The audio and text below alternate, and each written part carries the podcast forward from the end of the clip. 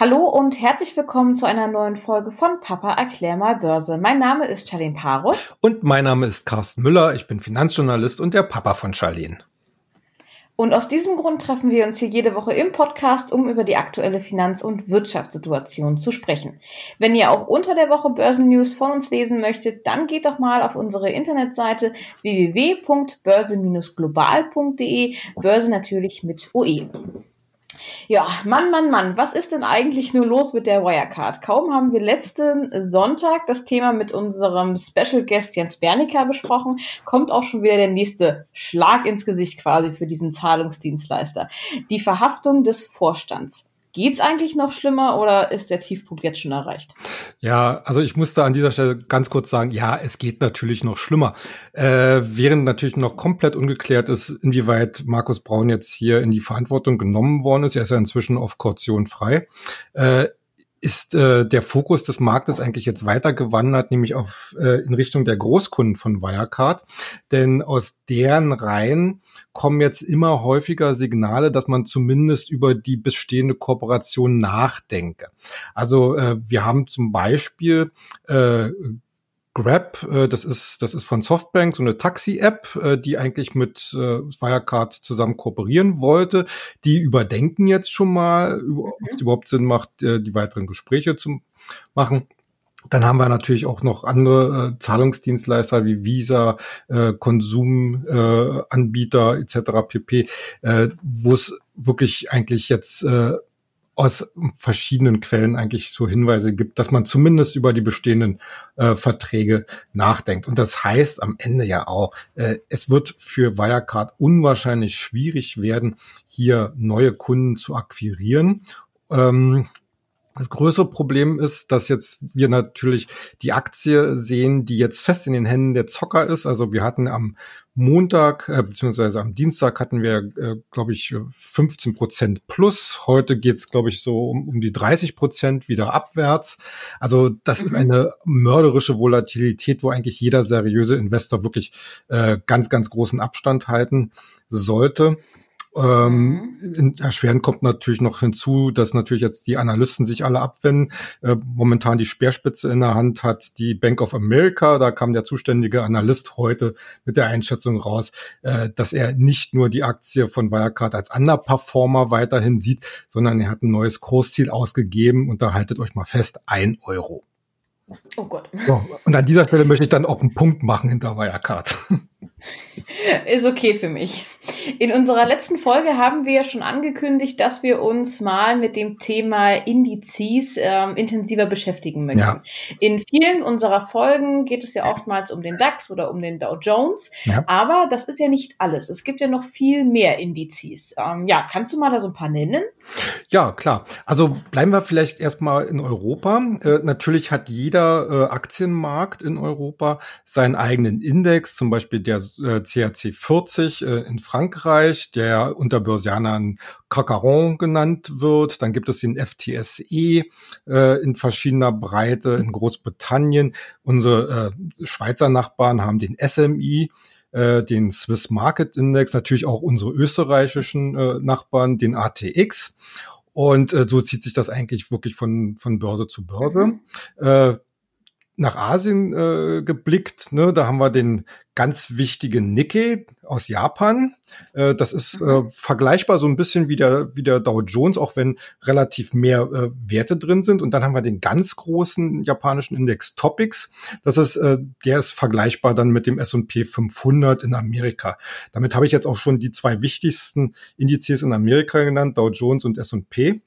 Aber es gibt äh, in äh, Amerika natürlich noch eine spezielle Gruppe, und zwar, weil es dort nämlich auch mehrere Börsen gibt. Es gibt ja nicht nur die klassische Wall Street, also die New York okay. Stock Exchange, sondern es gibt auch die Computerbörse Nasdaq. Und die hat natürlich auch äh, ihre äh, speziellen Indizes, einmal den Nasdaq Composite und den Nasdaq 100 als nochmal verdichteter Auswahlindex und da überwiegen natürlich die Technologiewerte. Und dann um der Sache sozusagen noch die Krone aufzusetzen, äh, gibt es eine ganze, ganze Menge äh, anderer Indizes, die so gleich äh, ganze Regionen umfassen. Äh, mhm. In Europa wäre es zum Beispiel der Eurostox 50, der die 50 größten und wichtigsten Unternehmen aus der Eurozone äh, auflistet. Äh, mhm. sein, sein Kompagnon ist der Stocks 50 der hat eigentlich relativ viele Überschneidungen, nur dass hier auch äh, Unternehmen aus Nicht-Euro-Ländern mit da drin sind. Ja, und ganz oben an der Spitze thront dann MSCI. Das ist eigentlich äh, eine Indexfirma, also eine Indexgesellschaft, die die, die Indizes äh, äh, ja, entwickelt und berechnet. Und die hat dann halt, äh, das ist aber wirklich die wichtigste Indexfirma weltweit und die hat dann halt den MSCI Welt und äh, verschiedene Regionalindizes. Also da ist wirklich für jeden Investor mit jeglicher äh, Ausrichtung, äh, regional, lokal, äh, von Themen, äh, wirklich alles dabei. Okay, und warum hört man hier, zumindest ich als normaler Mensch, ich nenne mich jetzt mal so, mhm. so wenig zum Beispiel von diesen ganzen asiatischen Indizes? Naja, das weil. kommt ja in den Medien gar nicht so wirklich an. Ja, das ist, das hat natürlich etwas damit zu tun, dass der Zugang äh, zu solchen doch ferneren Märkten äh, deutlich erschwert ist. Also wir haben. Aber Amerika ist ja auch fern. Äh, ja, aber Amerika ist halt weltweit die Leitbörse. Daran kommt man nicht vorbei. Ich, äh, okay. Es gibt so ein, es gibt so ein äh, schönes geflügeltes äh, Börsianer-Sprichwort: Wenn der Dow hustet, bekommt der DAX Grippe. Und okay. äh, daran misst sich eigentlich der Trend oder der globale Trend an den Aktienbörsen wird an der Wall Street gemacht. Alle anderen folgen. Und das gilt letzten Endes auch für die asiatischen Märkte und so wie wir, ja, ich sag mal so relativ einfach heutzutage auch in Amerika handeln können über unsere heimischen Broker, auch wenn es deutlich teurer ist, ist die mhm. Möglichkeit beziehungsweise Auswahl äh, direkt sozusagen in Tokio oder oder in ähm, ja Seoul, also in Südkorea oder so zu handeln, doch extrem stark eingeschränkt. Und deswegen äh, fristen solche Indizes, die werden äh, sicherlich bei, bei gut aufgestellten Marktberichten und Webseiten immer auch mit dabei sein, aber in der öffentlichen Wahrnehmung sind sie halt doch eher zweite Reihe. Jetzt hast du ja eine ganze Bandbreite an Indizes aufgezählt. Ja. Ähm, auch gesagt, dass manche regional sind, überregional, ähm, mhm. vielleicht auch was branchenspezifisches. Mhm. Ähm, was ist denn deiner Meinung nach einer der zukunftsorientiertesten Indizes? Ja, also das ist natürlich jetzt wirklich eine Überzeugungsfrage. Äh, und meine Überzeugung ist, dass in der Zukunft vor allen Dingen die Unternehmen eine Rolle spielen werden, die sich halt mit den klassischen Zukunftstechnologien, die wir hier an dieser Stelle ja auch schon mal angesprochen haben, beschäftigen. Also das wäre äh, Mobilität, das wäre alles, was mit IT-Technik, Computertechnik äh, zu tun hat, äh, was Biotechnologie, was Pharma angeht. Ähm, die ganzen neuen Bereiche Smart Energy, Smart Food, Smart Farming und Indizes, die das aufgreifen, glaube ich, äh, die machen sich selber deutlich zukunftsfähiger. Jetzt muss man hier mhm. wirklich entscheiden. Zum Beispiel der DAX, und das ist ja auch nicht nur eine Kritik von mir. Der DAX ist halt immer noch sehr Old Economy. Also wenn man jetzt mal so zusammenzählt, wie man jetzt im DAX nach, nach äh, den aktuellen Mitgliedern äh, zusammenfasst, haben wir ungefähr so 60 bis 70 Prozent der Werte kann man der Old Economy äh, zuordnen. Was, was gehört zur Old? Naja, also, also so ganz klar, ja, genau. Also Finanzwerte, ähm, mhm. ganz klassischer Konsum, Industrie, Versicherung. Äh, wenn man, wenn man jetzt mal auf, auf die DAX-Mitglieder äh, schaut, wen haben wir? Wir haben jetzt im, ich sag mal so, äh, wegweisenden oder, oder zukunftsweisenden Bereich haben wir vielleicht Fresenius, Fresenius Medical Care als Dialysetochter von Fresenius. Wir haben eine SAP. Wirecard kann man jetzt eigentlich schon im Gedanken streichen. Äh, wir haben noch äh, eine Infineon, aber das war's dann eigentlich fast schon. Mhm. Und äh, andere Indizes oder machen das schon ein bisschen besser, weil sie auch ein bisschen dynamischer sind. Ich meine, der Dow Jones, äh, der ist eigentlich auch noch ziemlich stark Old Economy. Aber äh, da haben seine Gründer, wenn ich das mal so sagen äh, darf, die, die Herren Dow und Jones.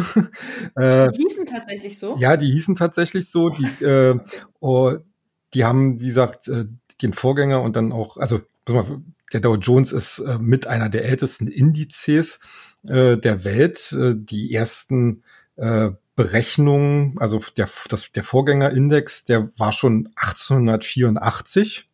Mhm. Ähm, den Dow Jones in seiner heutigen Form, glaube ich, gibt es seit 1896 oder 94. Und äh, hier äh, gibt es eigentlich kein wirklich festes Regularium, wer rausfliegt, wer reinkommen muss, in, äh, gegenüber vom DAX. Da gibt es ja ganz feste Regeln mit, mit den Ranglisten etc. Heutzutage entscheidet die immer noch die Redaktion des Wall Street Journal, wer reinkommt und wer rausgeht. Mhm. Und äh, die Kollegen dort äh, haben in den letzten Jahren eigentlich immer sehr, na, ich möchte mal sagen, träge äh, auf, auf Veränderungen reagiert.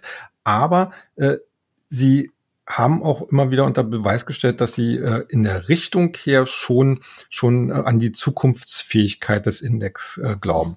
Und dann haben wir natürlich noch den großen S&P 500. Jetzt mal, äh, also den gibt es auch mit unterschiedlichen Größenordnungen. Es gibt auch S&P 400 und 100, aber der S&P 500 ist eigentlich so der äh, wichtigste und am meist beachtete. Äh, da haben wir äh, den, die Tatsache, das ist normalerweise so ein Kursindex, also das heißt, äh, die, die Gewichtung der einzelnen Werte äh, misst sich an deren Marktkapitalisierung. Mhm. Und da haben wir zum Beispiel äh, das äh, jetzt inzwischen den, den, den Zustand, die, dass die fünf größten Positionen im S&P 500 über 20 Prozent der Gewichtung im Index ausmachen. Und diese fünf also die dann entsprechend auch die Kursentwicklung äh, entsprechend beeinflussen können. Das sind alles Werte aus dem Technologiesektor. Das ist Apple, das ist äh, äh, Facebook, das ist Amazon, das ist Microsoft und das ist Alphabet, also die Muttergesellschaft von Google. Und äh, wenn man da einfach auch mal sieht, wie Technologie eigentlich auch in Amerika äh, wahrgenommen wird. Äh, ich habe mal mir die einzelnen Marktkapitalisierungen im Vorfeld unseres Gesprächs mal rausgesucht. Äh, das ist, das ist jetzt mal was, wo auch unsere Zuhörer vielleicht dann mal in der einen oder anderen Diskussionsrunde mit glänzen können. Also der DAX hat aktuell eine Marktkapitalisierung von rund 1,1 Billionen Euro. Mhm. Äh, Amazon hat derzeit eine Marktkapitalisierung von rund 1,2 Billionen Dollar. Also ist Amazon mehr wert als der komplette DAX? Richtig. Äh, und Amazon ist dabei damit sogar im S&P 500 an dritter Stelle erst. Also äh, der eine Apple äh, sind momentan 1,5 Billionen Dollar. Und, und, Apple ist damit an erster Stelle. Genau. Äh, und daran sieht man eigentlich auch, also solche relativ offenen Indizes, wie es halt der S&P 500 auch darstellt, äh, die sind natürlich nach meiner äh, äh, Einschätzung eben zukunftsfähiger, weil sie eben schneller auf entsprechende Entwicklungen reagieren können, weil äh, am Ende die Zusammensetzung äh, misst sich halt daran, wie erfolgreich eine Firma ist. Und wir haben halt wirklich, dass die Technologiewerte sind halt erfolgreicher tendenziell an der Börse, weil sie, weil sie eben die Zukunft und die entsprechende Wachstumsperspektiven liefern können. Mhm. Ähm, an den Börsen wird ja aber an sich nicht nur Aktien oder dergleichen gehandelt, sondern mhm. auch mit Rohstoffen. Ja. Es gibt ja auch Rohstoffbörsen. Ja. Ähm, wir hatten das ja zum Beispiel beim Thema Öl gesehen vor ein paar Wochen, wie mhm. stark solche Rohstoffe die Wirtschaft beeinflussen können. Ähm, viele Menschen und äh, eben verunsicherte Anleger greifen ja auch gerade in schweren Zeiten in Anführungsstrichen ähm, auf solche Rohstoffe zurück. Ähm, was ist denn da so der Klassiker eigentlich, was man sich da so im Rohstoffhandel, ähm, sage ich jetzt mal, kaufen kann? Ja, also da äh, kann man sicherlich so ein bisschen äh, aufteilen. Natürlich ganz klassischerweise die Edelmetalle, die auch in den Rohstoffsektor immer noch mit reinziehen, also Gold, Silber, Platin. Äh, dann gibt es eine ganze Menge äh, Industriemetalle, das reicht von Kupfer äh, über, Plat äh, über Palladium, Zink, Zinn, äh, was du dir vorstellen kannst, was halt in der Industrie zum Einsatz kommt. Und dann haben wir halt so ganz klassische äh, Grundstoffe wie zum Beispiel Eisenerz. Äh, das Ganze, also gerade so die Industrie, äh, äh, Rohstoffe. Äh, dafür gibt's natürlich auch spezielle Indizes, zum Beispiel den sogenannten äh, CRB-Index. Das ist eigentlich so der wichtigste Rohstoffindex weltweit. Darauf gibt's natürlich dann entsprechend auch äh, Anlage. Zertifikate, also man kann sozusagen äh, solche, solche Index-Zertifikate dann kaufen und auf entsprechende Entwicklung äh, die der des gesamten Rohstoffsektors äh, spekulieren. Äh, allerdings ist natürlich jetzt in der jetzigen Phase mit ökonomischer Unsicherheit äh, die Rohstoffseite eher mit Vorsicht zu genießen. Allerdings halt auch nicht alles, weil wir haben ja gerade jetzt gesehen, also im Gold- und Silberbereich, mhm. da geht momentan echt die Post ab. Ja, ich wollte gerade sagen, also ich würde behaupten, so seit März oder seit Februar höre ich halt immer mehr ähm, ja, Infos, Nachrichten ja. darüber, dass immer mehr Leute eben wieder in Gold ja. investieren. Ja. Ist der Goldpreis nicht sogar angestiegen jetzt gerade um die Krise herum? Ja, ja, also äh, das ist eigentlich, möchte ich fast sagen, inzwischen schon fast so ein Novum. Also äh, man konnte es noch ganz gut erklären, äh, zum Anfang, dass äh, Gold äh, letzten Endes ist das ja wird ja als Krisenwährung gehandelt. Also mhm. wenn wenn es an den Börsen, äh, an den Aktienmärkten turbulenter zugeht, äh, neigen viele Investoren äh, dazu, ihr Geld sozusagen in Sicherheit zu bringen und dann auch in Gold zu investieren. Das war sozusagen der Anstoß äh, zu der aktuellen Goldrallye. Ähm, dass sie sich trotzdem sich die Aktienmärkte ja in den letzten Monaten wieder gefangen und deutlich erhöht haben, dass der Goldpreis trotzdem noch so stark ansteigt, mhm. äh, dürfte nach meiner Einschätzung daran liegen, dass wir immer noch eine relative Unsicherheit haben. Also erinnert sei jetzt an die Diskussion der letzten Tage um eine zweite Corona-Welle. Mhm. Ähm, andererseits haben wir natürlich immer noch äh, die Problematik, dass äh, die, die Zinsen ähm, an den Märkten weiterhin und auf absehbare Zeit nahe Null oder darunter bleiben werden. Das ist immer eine, ein vorteilhaftes Umfeld für Gold, weil es fehlen, äh, man muss das, äh, vielleicht darf ich das mal so umschreiben, äh, du hast einen Topf, äh, mit verschiedenen Assetklassen, also Aktien, Gold, Rohstoffe, äh, Anleihen etc. pp. Und natürlich der gerade die professionellen Anleger gucken immer, wo kriegen sie denn jetzt ihre meiste Rendite und vor allen Dingen, wo kriegen sie Rendite, die halbwegs sicher ist. So Anleihen fallen jetzt raus, weil eben wie gesagt äh, bei bei vielen kriegst du halt nur noch Null, Nullzinsen oder sogar negative Zinsen. Äh, Aktien sind halt vielen äh, institutionellen Anlegern immer noch zu unsicher. Also äh, mhm. wir haben wir haben gerade äh, so Meldungen gesehen, dass ungefähr noch vier Billionen Dollar an Geldern derzeit äh, in Geldmarktfonds parken. Äh, das ist alles Geld, was innerhalb, äh, was beim Corona-Crash quasi aus dem Aktienmarkt rausgezogen worden ist, jetzt rumliegt und sich nicht traut, wieder in den Aktienmarkt zurückzukommen. Aber äh, Geldmarktfonds äh, ist halt nicht das Gelbe vom Ei und da wird es sicherlich auch den einen oder anderen geben, der da stattdessen lieber auf weiter steigende Kurse beim Gold setzt. Mhm. Und äh, das ist letzten Endes dann so ein Austarieren. Auf der einen Seite, wie gesagt, äh, der immer noch als riskant wahrgenommene Aktienmarkt, äh, keine Zinsen äh, bei den anderen Assets, also äh, fließt dort entsprechend äh, was in Edelmetalle und dann nährt quasi die sozusagen Hosse, nährt die Hosse, also äh, steigende Kurse ziehen steigende Kurse nach sich und das gilt halt nicht nur für Gold, sondern inzwischen auch für Silber. Wie, wie ist das eigentlich, wenn ich Gold oder Silber kaufen möchte? Muss ich da irgendwas bei beachten? Ich meine, ich gehe jetzt ja nicht in den Laden, kaufe mir ein Stück Gold und leg's mir unter das Kopfkissen. Ähm, was gibt es da für. Möglichkeiten, in Gold zu investieren? Ja, also das mit dem Kopfkissen könntest du tatsächlich aber auch machen. Also, also es gibt genügend äh, Städten und Firmen, äh, wo man sich Gold quasi physisch oder, oder auch Silber physisch äh, kaufen kann in jeglichen Aus, äh, Größenordnung, also wirklich vom ganz kleinen äh, Chip, sage ich mal, bis zum Riesenbarren. Und das kannst du dir dann halt auch entsprechend physisch ausliefern lassen. Äh, natürlich machen das die wenigsten. Äh, viele investieren in sogenannte äh, ETFs. Also das sind letzten Endes, ähm, ja, wenn man so will, also börsengehandelte Fonds, äh, die in dem Falle sich auf Gold oder Silber oder generell auf Edelmetalle spezialisiert haben. Und dann kaufst du dir dort halt einen Anteil, der auch an der Börse kurstechnisch dann halt notiert wird. Also man kann diesen ETF-Anteil oder diese Anteile börsentäglich auch handeln, kaufen und verkaufen. Ähm, und da gibt's halt mehrere Unterschiede. Es gibt halt ETFs, die, äh, wo die Fondsgesellschaften halt äh, physisch tatsächlich auch Gold kaufen und in den, in den Tresor packen. Mhm. Das heißt, mit einem entsprechenden ETF-Anteil erwirbst du tatsächlich ein, ein Stück von diesem jeweiligen Goldschatz oder Silberschatz, okay. den du dir äh, unter verschiedenen Voraussetzungen theoretisch auch ausliefern lassen könntest. So. Ähm, aber es gibt halt auch etliche ETFs, die sozusagen nur so tun, als ob, äh, die also sozusagen, äh, äh, jetzt fällt mir gerade das Wort nicht, natürlich wieder mal nicht ein, aber die halt nicht äh, physisch Gold oder, oder Silber vorhalten, sondern quasi nur das Versprechen dass sie äh, dort, dort entsprechende Gegenwerte vorrätig haben.